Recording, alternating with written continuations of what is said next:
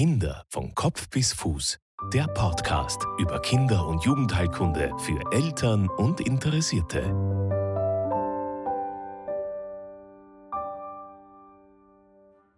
Hallo und herzlich willkommen zur nächsten Folge des Podcasts Kinder von Kopf bis Fuß. Mein Name ist Marlies Haslinger und ich bin Kinderärztin. Als Mutter von zwei Kindern kann ich die Sorgen und Ängste, die man als Eltern durchlebt, sehr gut verstehen.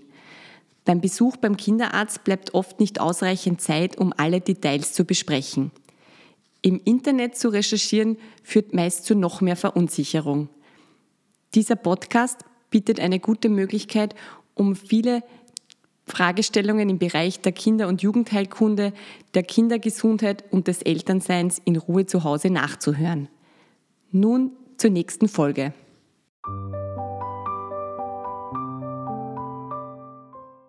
Wir kommen jetzt zum zweiten Teil der Stillfolge, die wir letzte Woche begonnen haben.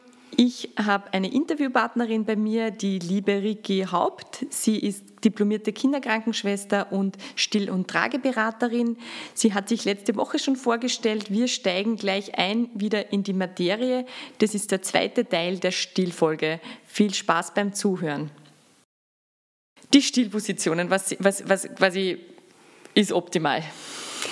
Ja, also im Krankenhaus ist ja die, Wieg, die diese bekannte Wiegeposition einfach, das Kind liegt in der Ellenbeuge, ähm, wichtig Bauch an Bauch, so das Klassischste, was einem gezeigt wird. Ich selbst empfehle tatsächlich in den ersten Tagen wirklich die intuitive Stillposition. Das heißt, die Mama ist so im Halbliegen, ja, also so, dass sie noch das Zimmer anschauen kann, sage ich immer, zur Not sich noch eine Netflix-Serie anschauen kann, aber das, ähm, die Füße sind hoch, sie liegt wirklich bequem und das Baby ist zwischen ihren Brüsten ähm, und kann so ähm, selber die Brust finden. Natürlich kann man eine gewisse Unterstützung geben, aber eigentlich findet das Baby die Brust tatsächlich noch selber, ist angedockt. Gerade für Kaiserschnittmamas ist das natürlich ähm, die optimale Position, weil der Bauch sehr gut entlastet ist. Ähm, und ja, also nicht im ganz liegen. Auch das Liegen ist zum Beispiel eine Position, die viele Mütter auch nicht gezeigt kriegen im Krankenhaus. Und wenn ich in die Stillberatung komme, die, das habe ich noch nie probiert, das weiß ich gar nicht, wie das geht. Und die eine irrsinnige Entlastung für die Mütter oft sein kann. Und natürlich für unterwegs ist die Wiegeposition so die Position, die, die so am besten praktikabel ist, genau. am, am praktikabelsten ist. Ja.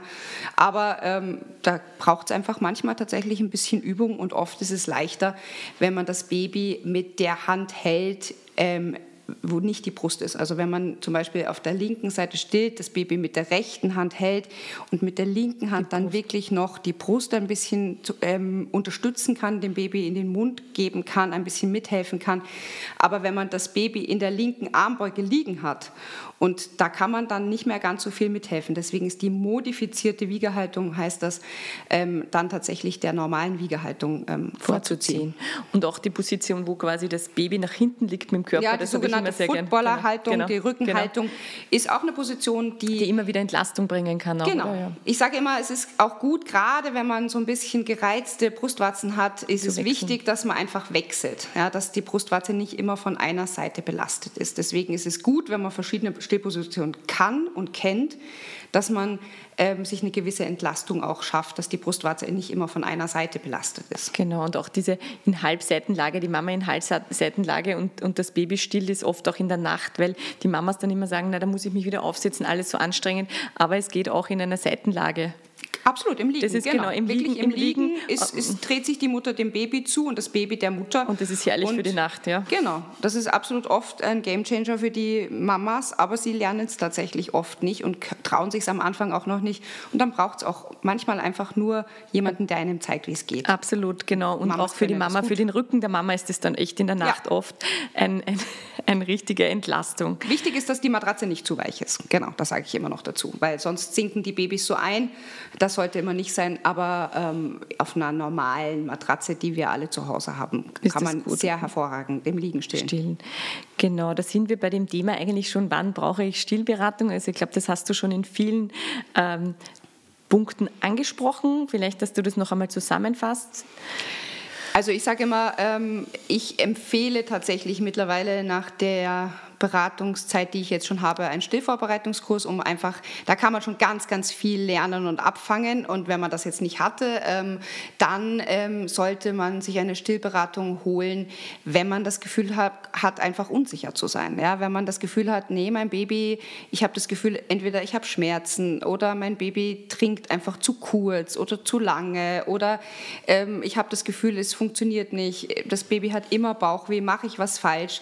Ganz, ganz viele Fragen, die die Mütter haben ähm, und da ist einfach oft sinnvoll, oft reicht ein, ein Besuch einer, einer Stillberaterin, die einfach einmal drauf schaut. Und oft ist es so, ganz, ganz oft ist es so, dass die Mamas in Wahrheit alles richtig machen, sehr oft verunsichert werden vom Umfeld, von anderen Menschen ähm, und dann einfach eine brauchen, die sagt, so, Hör auf so. dein Bauchgefühl. Mach es so, wie du das bis jetzt machst. Machst du das ganz, ganz toll und ganz prima. Oft ist es so, dass die Mamas eigentlich ganz genau wissen, was zu tun ist. Aber wir in unserer Welt mit Google und 27 Büchern und dann kommt noch die Nachbarin, die Schwester und die Oma. Und dann ist man verunsichert. Das ist leider das häufigste Thema, warum Mütter sich verunsichern lassen. Genau, das nehme ich halt im Praxisalltag ganz oft wahr. Da sind die Mütter halt drei, vier Tage stationär. Jede Schicht ist eine andere Hebamme, eine andere Krankenschwester für sie zu zuständig. Jeder erzählt der Mama natürlich was anderes, ja, weil ganz viel leider nicht standardisiert abläuft. Und dann ähm, kommen sie in die Ordination, dann hören sie wieder noch was anderes und und dann sind halt einfach viele Unsicherheiten und gerade es ist so schade, weil mit einer Vorstellung oft bei der Stillberaterin kann man viele Unsicherheiten aus dem Weg räumen, vor allem wenn das ganz klare, äh, also es ist alles sehr individuell, aber trotzdem ganz klare Botschaften äh, äh, rübergebracht werden, hilft es das dann unglaublich und die Entspannung trägt halt dann wieder dazu bei, dass diese Stillbeziehung, dieses Still noch besser, also das fördert es ja wieder. Also es ist ja schon, äh, auch wenn wir in uns so Unsicherheiten haben, manchmal will man einfach nur das okay, das ist normal. Ja, genau. Und das, das ist genau. so, so soll es halt sein. Und früher, also ich bin am Land aufgewachsen und da hat es immer so Mütterstudios gegeben. Da sind einfach dann die Mamas mit ihren Sorgen zu der Krankenschwester, Kinderkrankenschwester oder auch Hebamme gegangen und da sind diese Sorgen aus dem Weg geräumt worden. Ja, das in unserer Zeit momentan ist halt einfach läuft vieles anders. Aber gerade diese Stillgruppen sind oft, also ich merke, wenn ich die Mamas dann schicke, die sind einfach dann überglücklich, wenn sie sich mit anderen Mamas austauschen können und auch austauschen. Absolut. Das ist normal. Es heißt nicht immer nur, wenn man gerade eine Freundin hat, die in derselben Situation ist, dass das, wenn das bei der anders ist, dass es eine richtig oder falsch ist. Also das ist schon einmal so, dass ganz viele Sachen sehr unterschiedlich sind bei ja. jedem Menschen, so wie wir unterschiedlich sind, auch jede Stillbeziehung einfach auch eine andere ist. Genau, genau. Genau, jetzt haben wir noch einen einen ausführlichen Punkt, das sind diese Fragen, Tipps und Tricks. Ja. Zu wenig Milch, zu viel Milch. Manchmal nehmen die Kinder wirklich sehr, sehr rasch zu. Ja. Ich sage dann immer, und vor allem auch, wie, wie, du gesagt hast, schon auf dem Perzentil reißen es oft nach oben, halt schon auch aus. Ja. Äh, gibt es eben zu viel Milch? Ja. Es gibt tatsächlich zu viel Milch, dass äh, viele Mütter, die glauben, sie haben zu wenig Milch, empfinden das als wahnsinniges Luxusproblem. Ähm, das ist tatsächlich nicht so. Die Mütter leiden tatsächlich genauso. Denn zu viel Milch, und oft ist das einhergehend mit einem übersteigerten Milchspendereflex, das heißt, die Babys werden einge, angelegt und es spritzt heraus. Die kennen sich überhaupt nicht aus. Das ist so, wie wenn mir jemand einfach ein Glas Wasser ins Gesicht schüttet und ich das in der Sekunde trinken muss. Ja. Das heißt, die Kinder verschlucken sich oft, sie sind sehr unruhig an der Brust, sie stoßen sich weg, sie wollen dann gar nicht mehr trinken, weil sie mit diesem Überangebot gar nicht fertig werden. Ähm, das muss man aber auch immer individuell schauen, was da los ist. Warum hat die Mutter zu viel Milch? Was ist da? Ist da, ist da oft ist es so, dass, dass ähm, die Mütter viel auch pumpen noch nebenbei, weil sie sagen, ich habe zu wenig Milch. Am Anfang nehmen die Kinder vielleicht gar nicht so gut zu, dann pumpen sie zusätzlich noch und das Baby trinkt zusätzlich noch an der Brust. Das heißt, es ist einfach ein Überangebot da und so weiter. Also da muss man immer wieder schauen. Auch ähm, Fehlbildungen wie ein, ein zu kurzes Zungenbein kann das auch mal machen. Einfach ein falsches Anlegen ähm, und da gibt es ganz, ganz viele ähm, Sachen, die, die tatsächlich dazu führen können, dass Mütter zu viel Milch haben. Es passiert, ist nicht so häufig, aber ich habe auch tatsächlich jetzt schon viele erlebt.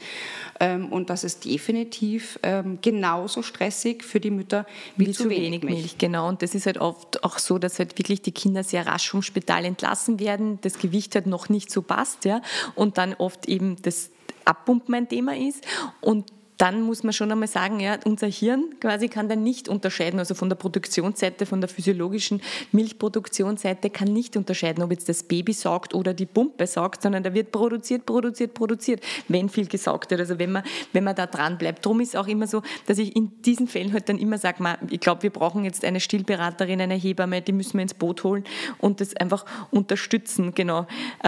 Eben wie bei allem im Leben zu viel und zu wenig macht Stress. Gell?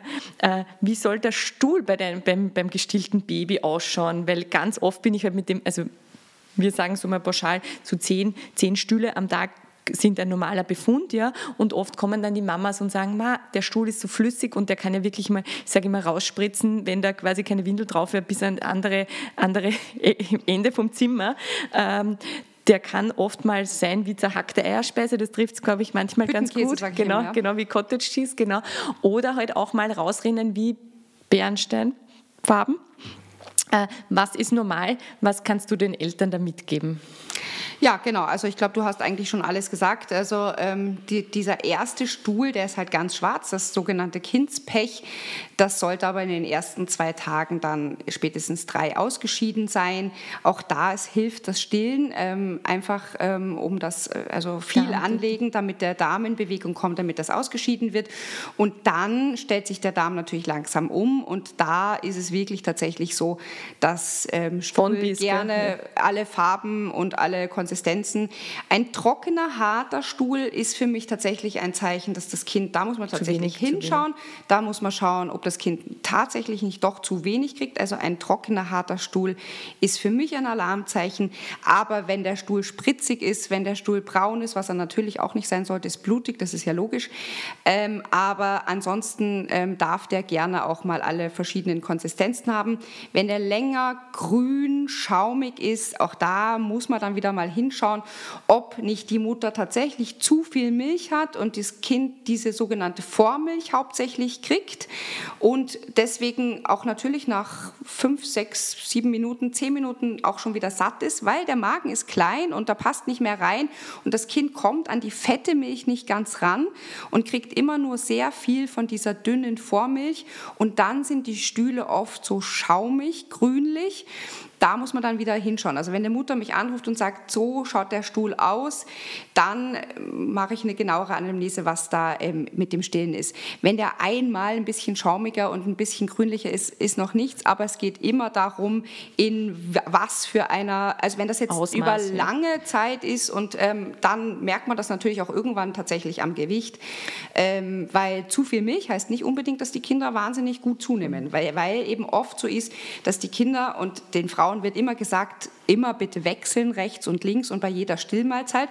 Wenn die Mütter zu viel Milch haben, kommen die dann einfach immer nur an die dünne Milch, die Kinder. Und deswegen ähm, sage ich gerade Sind sie zwar satt, aber nicht satt im Sinne von von, von Kalorien, ja, genau, genau. von Kalorien satt. Und das sind oft die Kinder, die dann nach einer halben Stunde sofort wieder was wollen und man sich irgendwie vorstellt, ich habe doch genug Milch, was ist denn los? Ich habe doch eher zu viel Milch. Warum will das Kind denn jetzt schon wieder?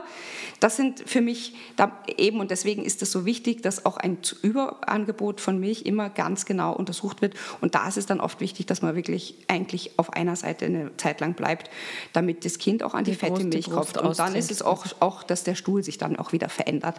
Einmalig ein, ein, ein veränderter Stuhl. Genau, grüner Stuhl, genau. Aus. Und vor allem auch, wenn, wenn Sie dann zum Kinderarzt gehen oder eben gewogen werden, das Gewicht passt und so. Also man muss nicht bei einmal grünen Stuhl Nein, äh, die Nerven verlieren. Grün ist auch nicht schlimm, sondern eher dieses Schaumige ist eher genau, das, was ich genau. sage.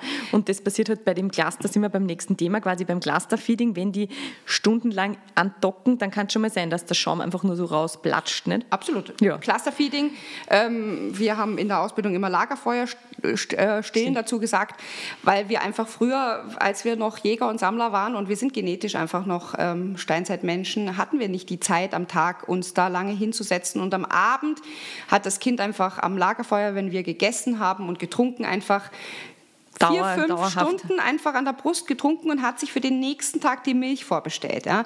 Und das ist geblieben. Also, also ich kenne fast kein Kind, das dieses Clusterfeeding einfach nicht hat, oder? Äh, nicht hat. Und es hat es immer wieder, vor allen Dingen in diesen Entwicklungssprüngen, in den sogenannten, und es ist hauptsächlich am Abend, ja, dass die Kinder wirklich sagen, okay, und die Mütter mir dann sagen, okay, ab 19 Uhr bis 24 Uhr kann ich mein Baby nicht weglegen. Das ist was physiologisch, was ganz Normales und was wenn man natürlich, klar, mir ist klar, wenn wenn man noch mehrere Kinder hat, ist das nicht ganz so leicht, einfach zu sagen, ich stehe jetzt, ich sitze jetzt einfach mal hier sechs Stunden auf der Couch. Bei einem Kind ist das noch wirklich was Schönes und was einfach, was, was man auch irgendwie eine gewisse, was auch einfach für, für die Mutter eine gewisse Ruhe einfach in, in, in, in den stressigen Alltag bringt, wenn man einfach sagt, okay, und jetzt bin ich nur für mein Baby da, das darf trinken, ich darf aber währenddessen mit meinem Mann mir einen guten Film anschauen oder irgendwas. Das geht nicht immer beim Stillen nur darum, dass man die komplette aufmerksam 24 die ganze Zeit immer dem Baby. Aber das Baby darf an der Brust sein und gerade wenn das Stillen schon gut etabliert ist, spricht überhaupt nichts dagegen zu sagen, das Clusterfeeding verbindet man mit einer guten Netflix-Serie. Ja, absolut. Nur, nur das ist halt quasi mein, mein Alltag, dass die Mamas halt kommen und sagen, na jetzt am Abend ist halt nichts anderes. Ja? Und ich bin da sehr dankbar einfach für dieses Statement, dass das eben, ich sage auch immer, genießen, auch wenn es auch wenn's manchmal, manchmal ähm, schwerfällt, wenn man dann quasi nicht weg kann und, und eigentlich nonstop äh, an der Brust äh, getrunken wird. Da geht es halt ganz viel um Nähe und non-nutritives Saugen. Du hast einfach Saugen bei der Mama, einfach genau. die, die, die Nähe und, und den einfach, Tag verarbeiten. Genau, und, und, und ich, so genau, und ich sage halt dann immer, mein genießen es das, ja, weil ich das jetzt aus einer anderen Warte beobachte. Natürlich kann es auch anstrengend sein. Also es muss nicht immer alles so, so positiv besetzt sein, äh, aber äh, es ist ein ganz ein wichtiges Phänomen und eigentlich ein normales Phänomen. Ja, da sprichst du was an, genau. was mir sehr wichtig ist. Ähm, stillen ist schön und stillen ist wichtig, aber stillen ist nicht immer, immer die schön. Lösung. Ne? Und, und nicht immer die Lösung. kann ja. auch manchmal wirklich nervig sein und anstrengend und man darf auch mal sagen, heute kotzt es mich mal so richtig an. Und das ist wichtig, dass man auch das mal sagen darf und deswegen möchte man es nicht missen und deswegen möchte man auch nicht gleich aufhören zu stillen. Das erlebe ich leider sehr häufig in den Stillgruppen, dass Mütter mir sagen, in dem Moment, wo ich sage, oh, mich kotzt es an, dass immer nur ich dafür verantwortlich bin, dass dieses Kind satt wird, dass dann sofort das Umfeld sagt, na dann hör doch endlich auf, jetzt hör doch endlich auf. Man möchte auch einfach manchmal einfach nur sagen, Völlig Heute nervt es mich mal und es ist vollkommen in Ordnung, nicht immer alles nur schön zu reden. Genau, und das ist völlig legitim. Ist auch anstrengend. Man kann auch einmal negative Gefühle haben. Das ist ja Absolut. ganz oft, mit dem bin ich ja ganz oft konfrontiert, dass die Eltern sagen, na, ich habe mir das alles anders vorgestellt. Es ist schon sehr, sehr anstrengend. Mhm. Ja, es macht ja natürlich auch was mit der Beziehung zu seinem Partner. Ja, äh, aber das ist ganz normal nichts. Also es gibt quasi ja nichts im Leben, ja, was, was nur positiv besetzt ist. Genau. Und das, diese Gefühle darf man zulassen und diese Gefühle darf man auch mal aussprechen. Und es ist einfach, jeder wird das mal erleben, dass er sich denkt, puh, jetzt will ich nur zehn Minuten im Klo hocken und einfach niemanden hören und niemanden sehen. Richtig. Also ein völlig legitimes Gefühl. Ähm, genau, jetzt sind noch zum Abschluss. Ähm, was soll ich als Mama ja, beim Stillen vermeiden? Ja, Beziehungsweise, was, was äh, gibt es da noch von deiner Seite? Was ist noch der Tipp? Soll ich den Stilltee trinken? Was soll ich essen? Soll ich was anderes essen? Soll ich mehr essen? Äh, dass das vielleicht noch, dass, dass wir die, die ähm, Stillgeschichte gut abrunden, bitte noch. Ja, also wenn dir der Stilltee schmeckt, dann bitte gerne trink ihn, aber ähm, wenn nicht, dann lass es bitte. Ja, also das sind so, das ist wirklich mein, mein, mein wichtigster Hinweis, weil ich komme oft in Familien, wo die Mutter sagt, ich trinke zwei Liter Stilltee und ich finde ihn so widerlich und bitte, und ich sage immer, bitte hör auf sofort. Ja. Ähm, es gibt keine einzige valide Studie, die beweist, dass Stilltee auch nur irgendwie die, mit, ähm, die Milchproduktion anregt. Ja. Ähm, und auch Malzbier nicht und was es sonst noch alles für milchbildungsfördernde Sachen gibt. Das Einzige, was die Milchbildung fördert, ist Anlegen, tatsächlich. Nahrungsmittel hört man ja immer wieder, keine Zitrusfrüchte, keine Bohnen, kein Knoblauch. Ich ähm, möchte gerne wissen, was macht eine mexikanische Mutter, wenn sie keine Bohnen essen dürfte in Mexiko. Ähm, das ist einfach tatsächlich ein Mythos, den es hier auch aufzuräumen gilt. Ähm, eine Mutter darf wirklich alles essen, was sie möchte und was sie, ähm, wozu sie Lust hat, sowohl Orangensaft trinken als auch Knoblauch und Zwiebeln essen, als auch Kaffeeol, äh, Rosenkohl und was es nicht alles gibt. Also von dem her bitte keine Einschränkungen. Ich erlebe das tatsächlich häufig, dass Mütter sagen, ja, aber ich habe jetzt dann doch mal, natürlich, wenn man das Gefühl hat, wirklich immer, wenn ich Chili con Carne esse, danach ist mein Baby sehr unruhig, dann ja, dann lass es weg. Ist aber auch nur für eine Phase. Also das heißt genau. jetzt nicht bis zum Ende dieser Stillgeschichte. Also, Muttermilch genau. wird aus Blut gemacht. Ja? Das ist eben diese Laktozyten, die ähm, milchbildenden Zellen, die da ähm, gebildet werden ähm, und nicht aus dem Mageninhalt. Ja? Man darf auch Kohlensäure-Sachen trinken und so weiter und so fort. Das ist tatsächlich alles äh, mittlerweile widerlegt. Ich bin auch noch so aufgewachsen, auf gar keinen Fall Tomaten ähm, und so weiter und so fort. Aber man weiß, ähm, eine Mutter darf alles essen. Natürlich. Wenn sie alles, Ausnahmen beobachtet, dann kann sie es natürlich genau. mal für eine Zeit aus, genau. auslassen. Genau, was, was schon in die Muttermilch übergibt, sind die Aromen. Ja, deswegen sind oft gestillte Kinder, wenn sie anfangen mit der Beikost, ähm, experimentierfreudiger, weil sie diesen Geschmack einfach, die Muttermilch ändert sich ja täglich, die ist ja nie gleich und auch im Tagesverlauf nie gleich, passt sich immer an das Kind an. Und natürlich schmeckt die Muttermilch auch anders, je nachdem das, was die Mama isst. Aber ähm, alles, was, man, was ins Blut geht, wie zum Beispiel Koffein, ähm, Alkohol, geht auch in die Muttermilch, weil Muttermilch wird aus Blut gemacht. Das heißt, da wiederum ist es schon so, dass man vorsichtig sein sollte. Ja? Ich sage nicht, ähm, verzichte für immer und ewig auf deinen Kaffee. Ähm, man sagt, zwei Tassen Kaffee am Tag sind wirklich kein Problem mit Koffein. Ohne Koffein ist sowieso kein Problem. Beim Alkohol ist es halt so, dass ich da schon ähm, sagen muss, also es gibt eine absolute Nulltoleranz in der Schwangerschaft und in der Stillzeit kenne ich kaum eine Mutter, die, wenn das Baby so ganz, ganz klein ist, die sagt, oh, jetzt möchte ich aber ganz gerne mal. Meistens ist es so, wenn die Kinder acht, neun Monate alt sind, dass die Mamas dann sagt, jetzt würde ich gerne, aber ich möchte deswegen noch nicht abstellen und das ist auch nicht notwendig. Ja? Dann sollte man einfach einen Ab längeren Abstand zur nächsten Stillmahlzeit, am besten man stillt erst, dann kann man sich auch mal ein, ein Gläschen. Gläschen. Wein gönnen. Und dann in dem Alter kennt man sein Kind schon ungefähr und weiß, bis zur nächsten Stillmahlzeit sind das jetzt drei, vier Stunden und bis dahin ist das auch wieder abgebaut. Genau, das Thema des Zungenbändchen noch, ich glaube, das führt zu weit, da machen wir eine extra Folge, weil das ist sehr, sehr äh, ausladendes Thema. Und last but not least das Stillhütchen. Also das ist ja bei mir im, im Klinikalltag oder halt Praxisalltag ein sehr häufiges Thema. Ich habe gerade das Gefühl, dass halt quasi fast, also es gibt Spitäler, da gibt es keine Entlassung ohne Stillhütchen. Magst du da vielleicht noch ein, ein Statement abgeben dazu? Ja, das erlebe ich leider tatsächlich im Beratungsalltag auch, dass fast alle Mütter mit einem Stillhütchen nach Hause gehen. Und das ist halt wirklich tatsächlich ein Problem, weil sich das wieder abzugewöhnen, dem Kind wieder abzugewöhnen, ist gar nicht immer so leicht. Manche machen das ohne Probleme, aber tatsächlich die wenigsten Babys, die einfach sagen, ach, ist mir eigentlich egal. Meistens stillen die Mütter ja dann schon vier, fünf Wochen mit dem Stillhütchen, weil ihnen gesagt wurde im Krankenhaus, die Brustwarzen, na, mit, denen, mit denen können sie nicht stillen. Also es gibt für mich wenig Gründe. Es gibt Gründe, warum es diese Stillhütchen gibt, ganz klar, bei echten Hohlwarzen und ähm, gerade Kinder mit, mit einer Saugschwäche, Frühgeborene und so, die einfach tatsächlich die, die Muskulatur, wo, einfach noch, wo die einfach noch ein bisschen Hilfe brauchen, ist diese Stillhilfen Stillhilfsmittel haben ihren Sinn und ihre Berechtigung. Leider werden sie einfach zu inflationär, unreflektiert, einfach unreflektiert eingesetzt. Unreflektiert eingesetzt. Ein, ähm, auch ein, mit einer flachen Brustwarze kann man stillen. Ähm, man beobachtet die Babys, wenn der Papa ihn, die Babys in den Arm nimmt und sie sich am Oberarm festsaugen und zwar so, dass dann wirklich da ein Knutschfleck entsteht. Das heißt, die können auch an einem flachen Gewebe gut saugen. Das heißt, man muss aber den Babys zeigen, wie es geht und den Mamas zeigen, wie es geht. Geben, ja? Das dauert halt einfach lange und ähm, in Zeiten des Pflegemangels ist da einfach oft die Zeit im Krankenhaus nicht da. Deswegen plädiere ich auch hier nochmal auf den Stillvorbereitungskurs, weil wenn man diese Sachen weiß, dann lässt man sich einfach nicht so schnell verunsichern von jemandem, der keine Zeit hat. Ich möchte die Kollegen da überhaupt nicht, ähm, möchte ihnen das nicht vorwerfen. Sie sind tatsächlich wirklich unterbesetzt und haben nicht die Zeit, sich eine halbe Stunde zu einer Mama hinzusetzen und wirklich zu zeigen, wie es geht.